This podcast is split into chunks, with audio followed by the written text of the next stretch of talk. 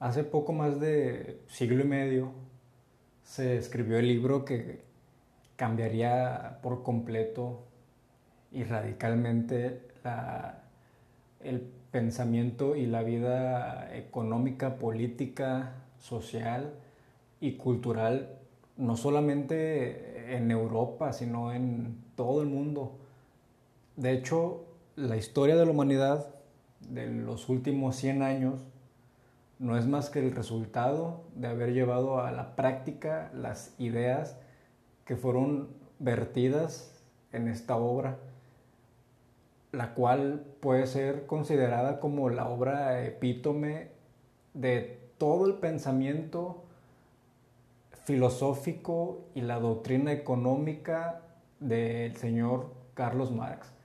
Ahora, antes de que los marxistas se me avienten a la yugular, yo sé que, no se puede, o sea, más que que no se pueda, es un pecado intentar explicar a las ideas de Marx de una manera tan resumida, porque yo sé que Marx es, pues es un monumento al pensamiento, a la filosofía, a la economía y es la Biblia de los obreros de todo el mundo. Entonces, más que intentar explicarlo, que eh, sí es, es pues un trabajo muy complicado, casi imposible, pues solamente me gustaría dar como, como las referencias para que quienes estén interesados en, o interesadas en introducirse al pensamiento de Marx, pues comiencen a familiarizarse con todos los conceptos, todos los términos que se manejan en, la teoría marxista. Y pues obviamente para comenzar a, a comprender a Marx, pues tendremos que irnos primero a la raíz, o sea, a su cuál es la base filosófica y el sustento o de dónde parte Marx para desarrollar toda su, todo su pensamiento. Y no voy a entrar mucho en detalles eh, históricos y mucho menos biográficos, pero sí, sí es importante tener un poco de, contexto, este, a lo mejor muy general, para, pues para comprender en, en qué circunstancias se desarrolla el pensamiento y las ideas de, Marx. Karl Marx parte de dos pensadores, dos de los pensadores más importantes del siglo XIX, si no es que los dos más importantes de ese siglo. Eh, uno de ellos es Feuerbach y este güey era un filósofo materialista el materialismo, para quien a lo mejor no tenga mucha idea, es esa concesión filosófica que plantea la teoría de que todo aquello que ocupa un lugar en el espacio es lo único que existe en nuestro plano existencial. O sea, solamente existe aquello que podemos ver, tocar, sentir todo aquello como lo planteaban los materialistas clásicos, como, como como Demócrito, ellos decían que todo lo que existe está formado por átomos. O sea, no hay, no existen cosas más allá de lo material, o sea, de lo físico, de todo lo que tenga cuerpo, de todo lo que esté compuesto de masa que se pueda ver, que se pueda sentir, que se pueda tocar. O sea, básicamente es, no existe para, este tipo de pensamiento, no existe ni el espíritu, no existe Dios, todo, todo nace a partir de, de, la materia, o sea, no es Dios el que crea al hombre, sino es el hombre el que crea a Dios.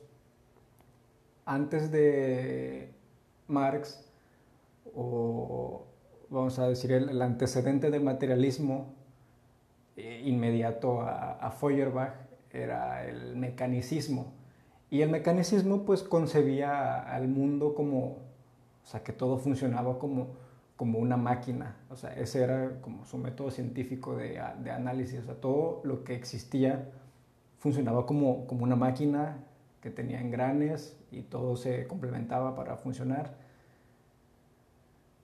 Y lo que Marx critica de Feuerbach es que, según Marx, Feuerbach no está tomando en cuenta que las cosas, pues todo tiene, todo tiene una historia y que como toda la historia, pues interactúan las sociedades, interactúan los hombres. Marx decía que, que para Feuerbach el mundo, o sea, todo lo material estaba como que en un estado de contemplación, o sea, estático, que no, que no, había desarrollo, no había evolución, no había progreso en las cosas, sino que estas simplemente estaban ahí en, existiendo y repitiendo ciclos y repitiendo ciclos.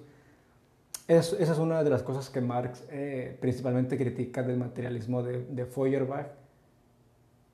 Y Marx pregunta, ¿y, dónde quedan los hombres? O sea, ¿dónde están los hombres interactuando, generando cambios en la historia? Y bueno, lo vamos a ver más adelante.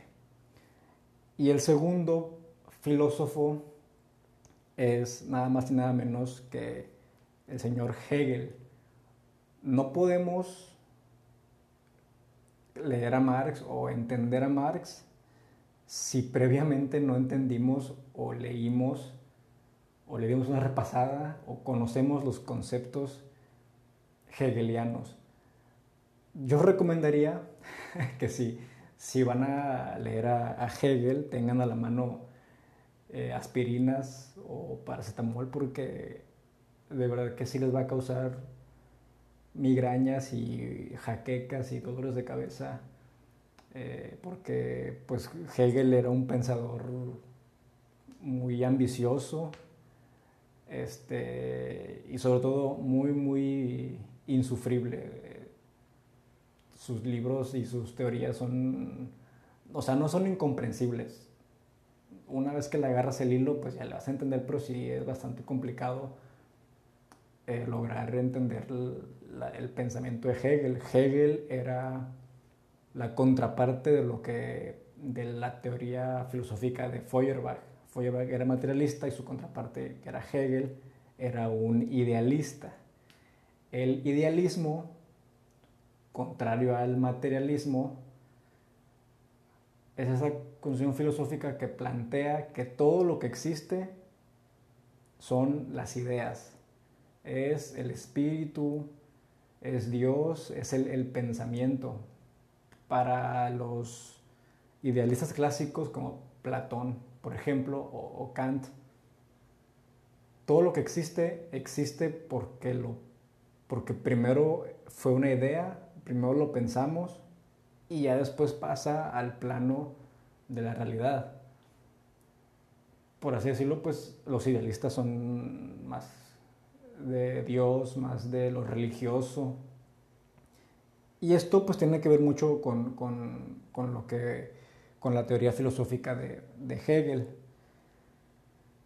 Hegel desarrolla una filosofía que que se conoce como la filosofía del todo, porque Hegel quiso explicar toda la historia de la humanidad, la ciencia, el arte, la filosofía, el pensamiento, Dios mismo. O sea, él realmente quiso, quiso ser como un, un, método para explicarlo todo lo que, lo que existe. Y para lograr esto, él desarrolla un concepto, este, su concepto principal, que es el de idea absoluta. La idea absoluta, vamos a decir que es como, como la idea de la creación pensada por Dios. O sea, Dios primero, antes de crear el universo, pues pensó una idea de lo que iba a, hacer, a crear. Entonces, esa idea que tuvo Dios es lo, a lo que Hegel llama idea eh, absoluta, o sea, es la idea pensada por Dios antes de, de la creación.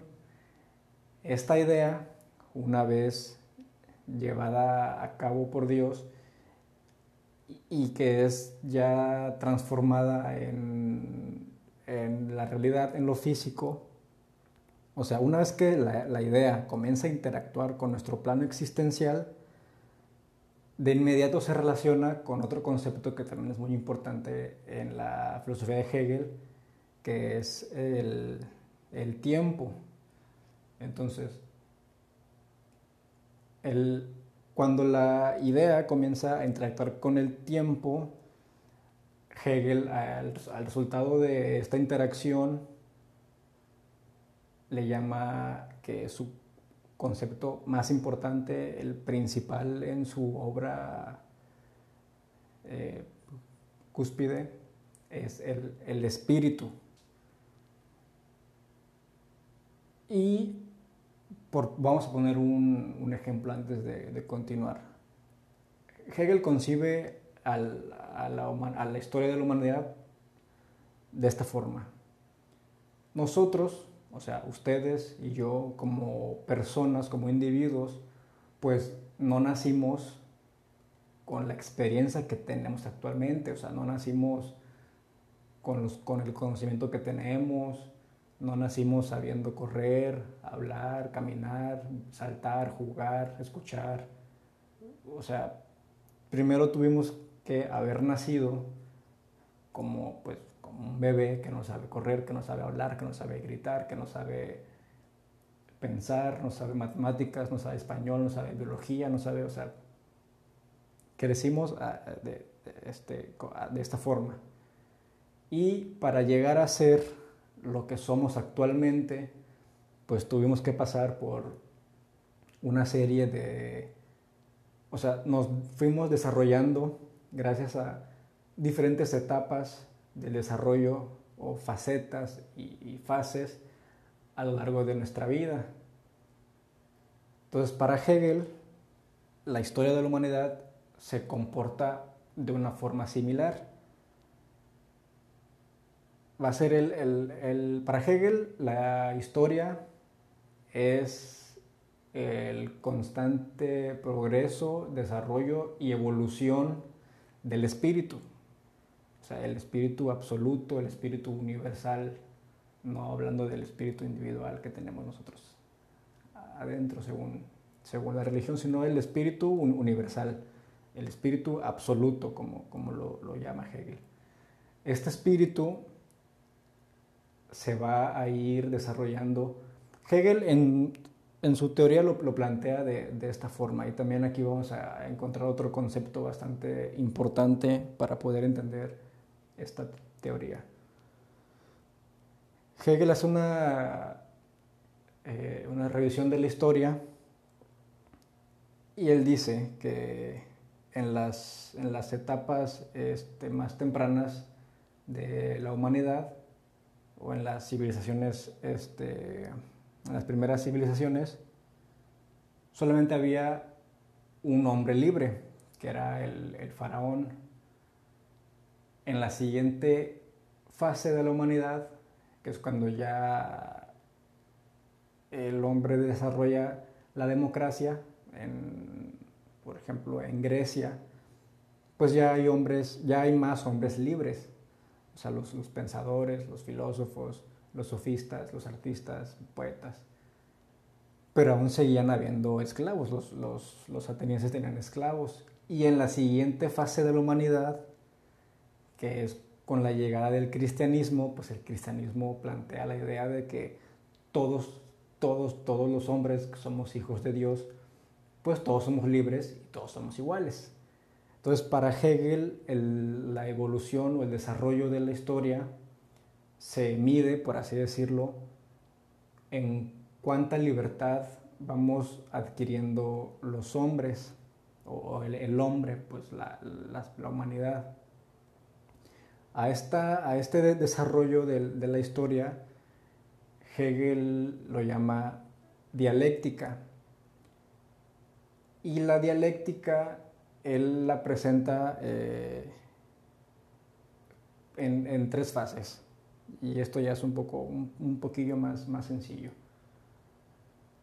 Hegel plantea de que a lo largo de la historia de la humanidad, primero se presenta una idea. Y esta primera idea va a ser una tesis. Y la tesis es lo que, lo que es, o sea, lo que existe, lo que, lo que estamos viviendo actualmente. La realidad eh, o es la afirmación de la realidad, o sea, lo que hay. Esa es la, tesis. Pero a, esta tesis le va a corresponder una contraparte. Y esta contraparte, que va a ser la negación de la tesis, Hegel la llama antítesis.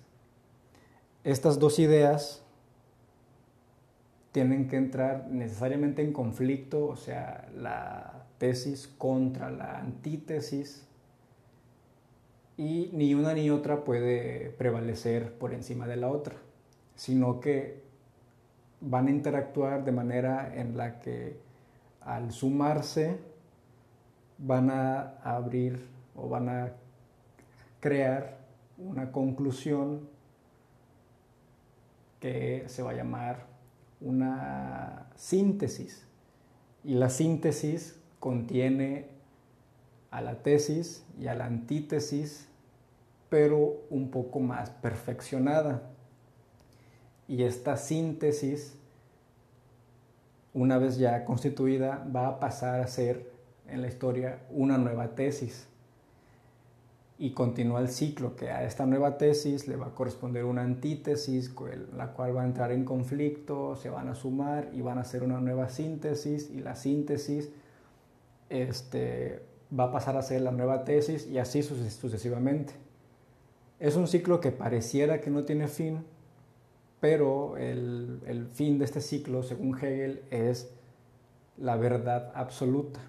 O sea, el espíritu en su estado más perfecto, en su estado más puro, eh, perfeccionado y refinado. Entonces, em, la dialéctica es el, conflicto y pues nos podemos dar cuenta que el pensamiento de Hegel o su filosofía es una filosofía determinista o sea, ¿qué quiere decir? Que es determinista, que el espíritu, la idea absoluta, es la que va a determinar el curso de la historia. O sea, todo lo que nosotros pensamos, lo que nosotros decimos, lo que nosotros hacemos, todo toda nuestra, nuestra actuación no es más que el espíritu que se está manifestando a través de nosotros. O sea, eh, somos básicamente un... Nuestra existencia, según Hegel, en el mundo es, efímera, nosotros solamente somos un vehículo que va a utilizar el espíritu para el progreso de, la historia. Entonces, en Hegel, la individualidad es una ilusión. O sea, todos los cambios que se producen en el mundo van a ser gracias a, al espíritu tratando de revelarse continuamente. Y Marx critica en Hegel lo mismo que criticaba en Feuerbach. ¿Dónde quedan los hombres? O sea, no, o sea ni, ni, ni, el materialismo de Feuerbach ni el idealismo de Hegel están tomando en cuenta a los actores principales de la historia que son, según Marx, que es el hombre. Entonces Marx toma el materialismo de Feuerbach y la dialéctica de, Hegel y desarrolla un concepto que se llama como esas dos, palabras que, se suman y Marx desarrolla entonces eh, el materialismo dialéctico. Antes de que digan que, se lo fusiló, que Marx se fusiló las ideas, no, al, al contrario, o sea, Marx tomó las ambas ideas, o sea, la de uno y la de otro, y las perfeccionó, o sea, las llevó las repensó y las llevó a un estado de perfección muchísimo más alto de lo que ya habían pensado. Yo creo que hasta les hizo un paro en, en, en, en haberles dado ese, como que ese, ese empujón a, a, a, la idea. Entonces Marx, en, el, en su materialismo dialéctico, pues él, su tesis en este, en este concepto, él dice que la, la historia es, el, es producto, es resultado de los hombres. O sea, la actividad humana va a ser lo que produzca los cambios en el mundo y, esto nos va a llevar a un constante desarrollo, a, un constante, a una constante evolución. Entonces Marx dice que pues todos los cambios en, el mundo se deben a las relaciones de producción entre, entre las sociedades, que el hombre crea sociedades como método de supervivencia, eh, etcétera, etcétera, etcétera. Entonces, esta es una forma, esta es la, forma de, Marx de analizar los cambios históricos a través de, pues, del orden cronológico de, desde la creación de las sociedades en sus estadios más salvajes hasta el estadio eh, de donde, donde el, hombre ya crea las civilizaciones y pues crea todos, todas esas relaciones de poder, esas relaciones de, de democracia, este, política, económica, eh, todos los sistemas de producción pues son resultado del trabajo del hombre. Marx dice que el hombre crea herramientas pero que las herramientas pues no trabajan por sí solas, sino que necesitan de la fuerza, o sea, de las manos del hombre para funcionar. Entonces va a ser, va a ser esto, esta misma dinámica la que nos va a llevar a un constante progreso en la historia. Y esta herramienta, el materialismo dialéctico de Marx, nos va eh, a ayudar bastante para entender eh, una de las obras más importantes de, del comunismo y del marxismo, eh, que es el, ahora sí ya pasando al tema principal después de esta introducción, es el manifiesto del Partido Comunista o simplemente el manifiesto comunista. Ambas, ambos nombres son eh, correctos. El manifiesto comunista empieza en su introducción con una de las frases más icónicas, más simbólicas de toda la historia en el mundo de las frases históricas y simbólicas de la filosofía. Y es la que dice, un fantasma recorre Europa, el fantasma del comunismo. Ahora, esta frase nos va a ayudar a ponernos en, contexto también para saber a qué se refería Marx con el fantasma del comunismo. Esta frase, el, fantasma del comunismo que recorre Europa, no es una metáfora que se le haya ocurrido a Marx porque Marx no era un buen poeta, entonces no se le ocurrió nada más así por, porque sí, tiene un significado figurativo y nos va a poner en un buen contexto histórico acerca de, de lo que vamos a seguir analizando eh, previamente, posteriormente. El fantasma del, del, comunismo que recorría Europa, según Marx, va a ser todos estos movimientos, eh, movimientos y organizaciones sociales de trabajadores y sobre todo las revoluciones que existen en, Europa y sobre todo este, una muy, muy importante que es la de los, jacobinos. Los jacobinos era una organización que buscaba instaurar en Francia este, pues una, una república democrática, una república socialista. Entonces el, el, fantasma del comunismo se refiere a todas estas, eh, a todos los partidos y organizaciones de, trabajadores en, en, en, Francia precisamente existía un partido muy, bueno, no era partido, era una asociación de trabajadores eh, muy importante eh, que estaba a, cargo de otro pensador que se llamaba Wilhelm Wolf. Este güey pues era el, uno de los principales eh, intelectuales del, del, comunismo. Vamos a aclarar igual otra cosa muy importante. Antes de Marx no existía como tal el comunismo. Entonces Marx tampoco inventó el comunismo. O sea, antes de, Marx lo que existían eran pues ideas muy... ideas de más que nada de los socialistas eh, utópicos franceses como, como Proudhon, Wilhelm, eh, Bakunin y todos ellos. Entonces Marx lo que hace es que estas ideas que andaban nada más ahí sin sustento teórico, no tenían pies, no tenían cabeza, eran ideas bastante, pues ajá, o sea, no, no tenían un sustento filosófico fuerte, ni, teórico. Entonces Marx lo que hace con estas ideas, que eran ideas democráticas, eran ideas socialistas, eran ideas de organización popular en contra de gobiernos eh, y regímenes, sobre todo en ese entonces, pues, monarquías y, coronas, pues Marx lo que hace es que toma todas estas ideas y les da forma, les da ya un sustento filosófico eh, pues fuerte.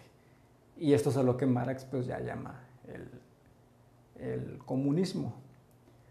Entonces, siguiendo otra vez con, el tema de este partido de Wilhelm Wolf, este señor eh, tenía una organización de trabajadores alemanes en, en Francia, pues que estaban buscando mejorar las condiciones de vida de, los obreros.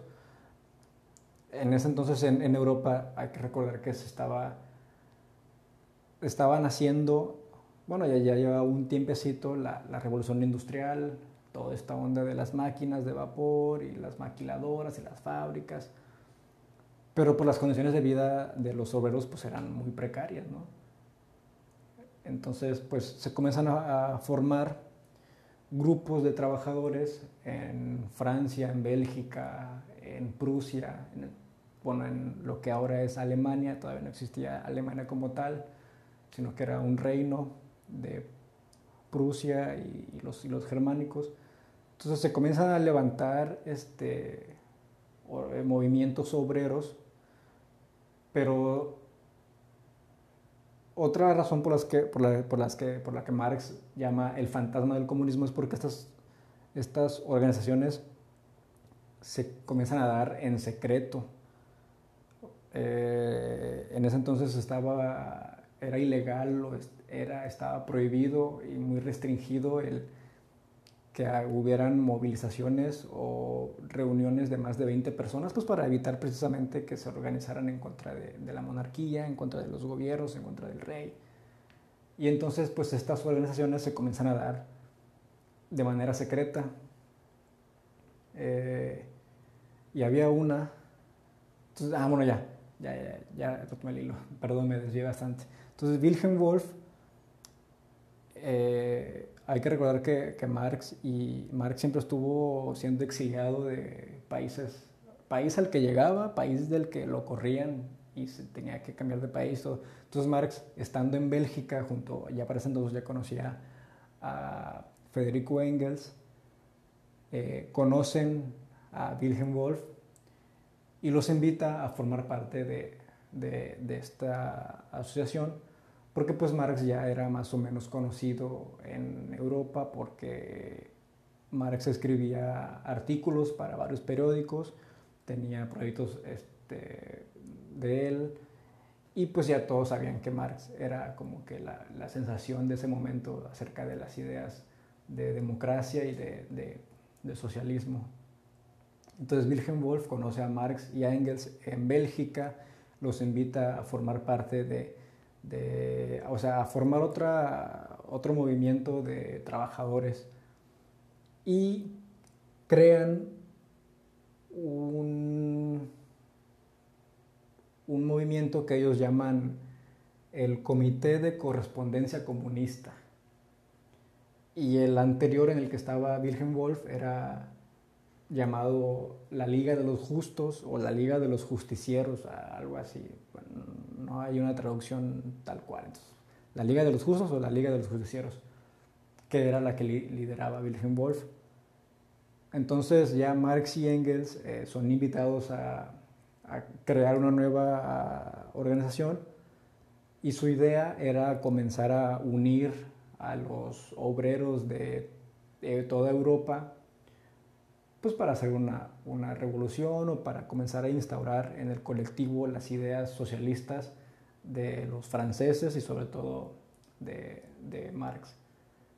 Entonces, tanto el Comité de Correspondencia Comunista como la Liga de los Justos se fusionan y pues Marx era, con justa razón, pues se peleaba con todo el mundo, o sea, siempre estaba peleándose con, los anarquistas, con Proudhon, con, con, Bakunin, porque estaban en desacuerdo. Y él, pues, de cierta forma quería no, imponer, sino hacerles ver que, sus o sea, que su ideología, que sus teorías, pues simplemente no daban una. O sea, y, Marx llegó a refutarlos y a retroalimentar y a sumar sus ideas con, con las de ellos. Entonces, una vez ya que, Engels y Marx eh, se suman al movimiento de obreros, le cambian el nombre a, este comité.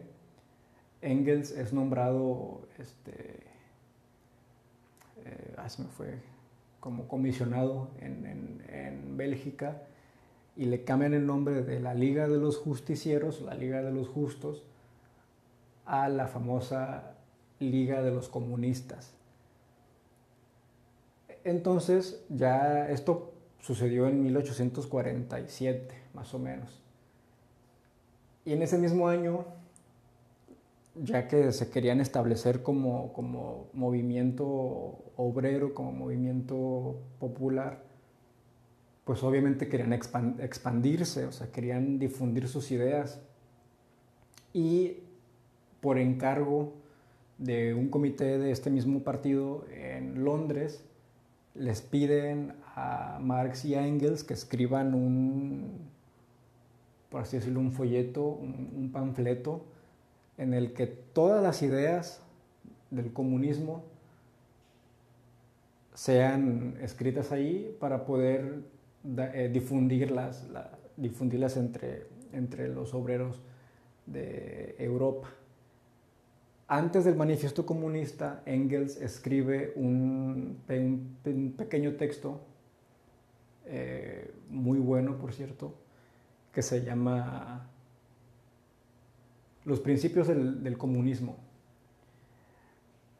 Pero este libro eh, es como una dinámica de preguntas y respuestas. O sea, Engels escribe una pregunta y le da una respuesta a Marx no le, no, le gusta, a ese señor con nada lo tenías contento, nada le gustaba. Entonces Marx dice, no, es que esto está como que muy, muy, muy, muy catequista, muy, o sea, parece como que quieres dar catecismo con, esto, o sea, está muy ortodoxo.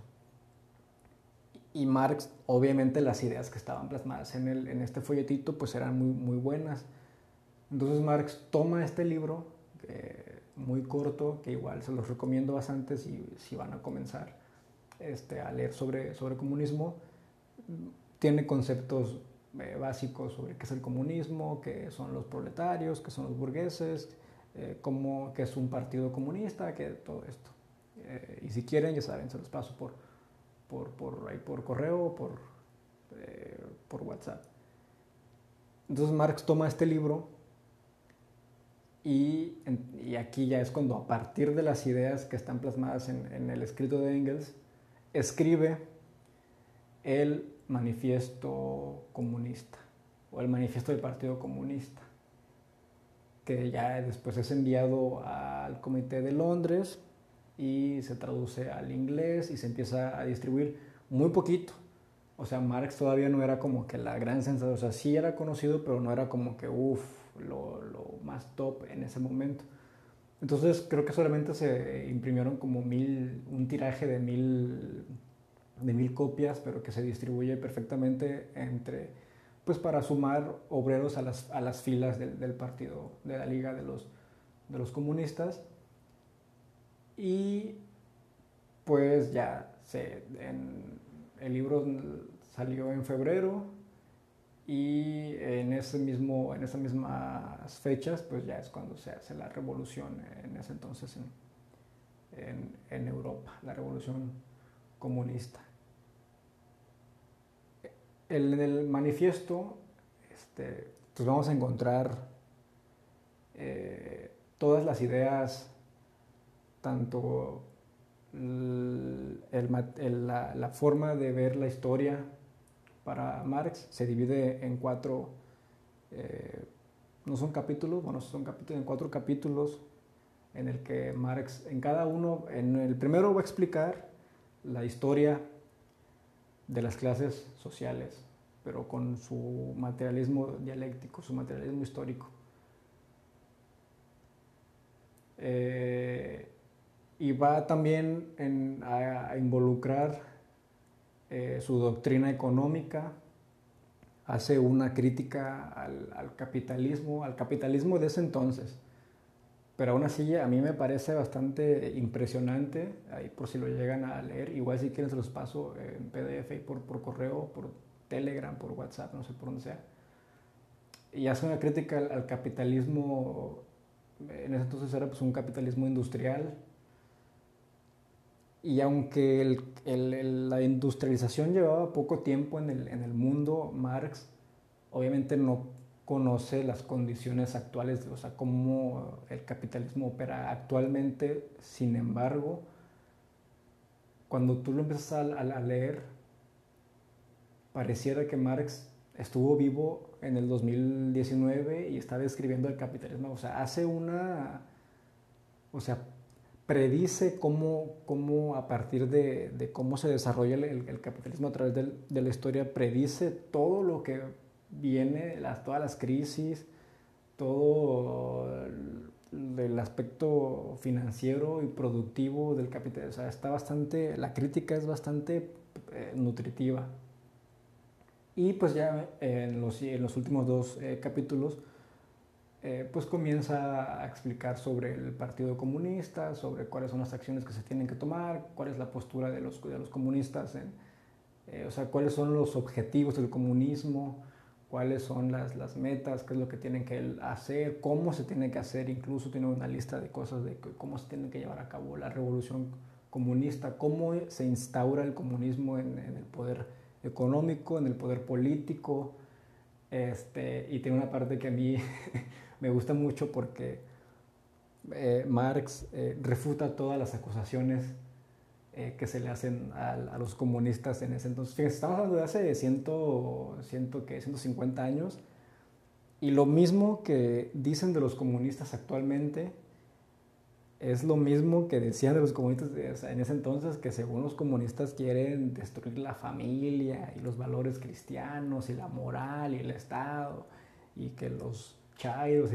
Entonces Marx en, este, en, en, ese apartado pues también escribe, eh, refuta todas estas acusaciones que hacen en contra de los comunistas porque utilizaban el término comunista como si fuera una, una grosería o, o no sé, o sea, tal cual pasa. O sea, hay cosas que que no cambian y que nunca van a cambiar, pero pues ya, ya está escrito ahí por, por Marx. Y hay que aclarar también que, dicho sea de paso, que este libro, a pesar de que pues todo lo que dice es muy bonito y, y, cuando lo terminas de leer te dan ganas de agarrar un arma y salir a hacer la revolución allá afuera y organizar.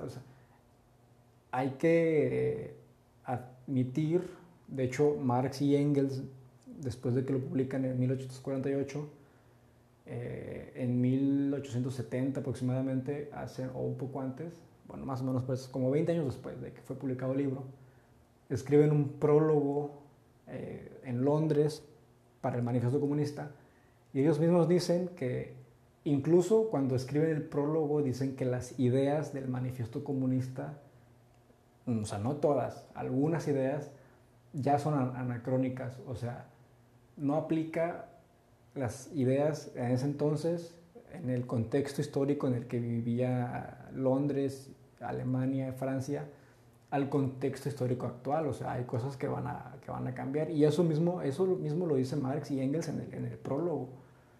También dicen que las ideas no van a aplicar igual para ciertos países que para otros. O sea, que, que todo va a depender del contexto eh, político, económico, social, cultural e histórico de, de cada país.